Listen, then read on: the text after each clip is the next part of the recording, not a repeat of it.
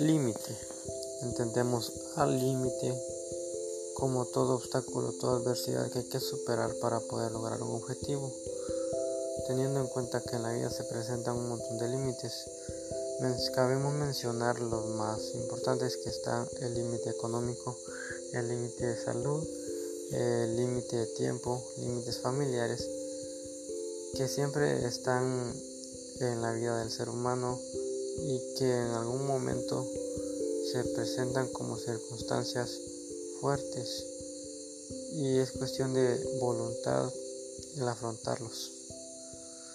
Eh, para comenzar vamos a entrevistar a tres miembros de la familia, empezando con lo que es eh, una tía, ¿verdad?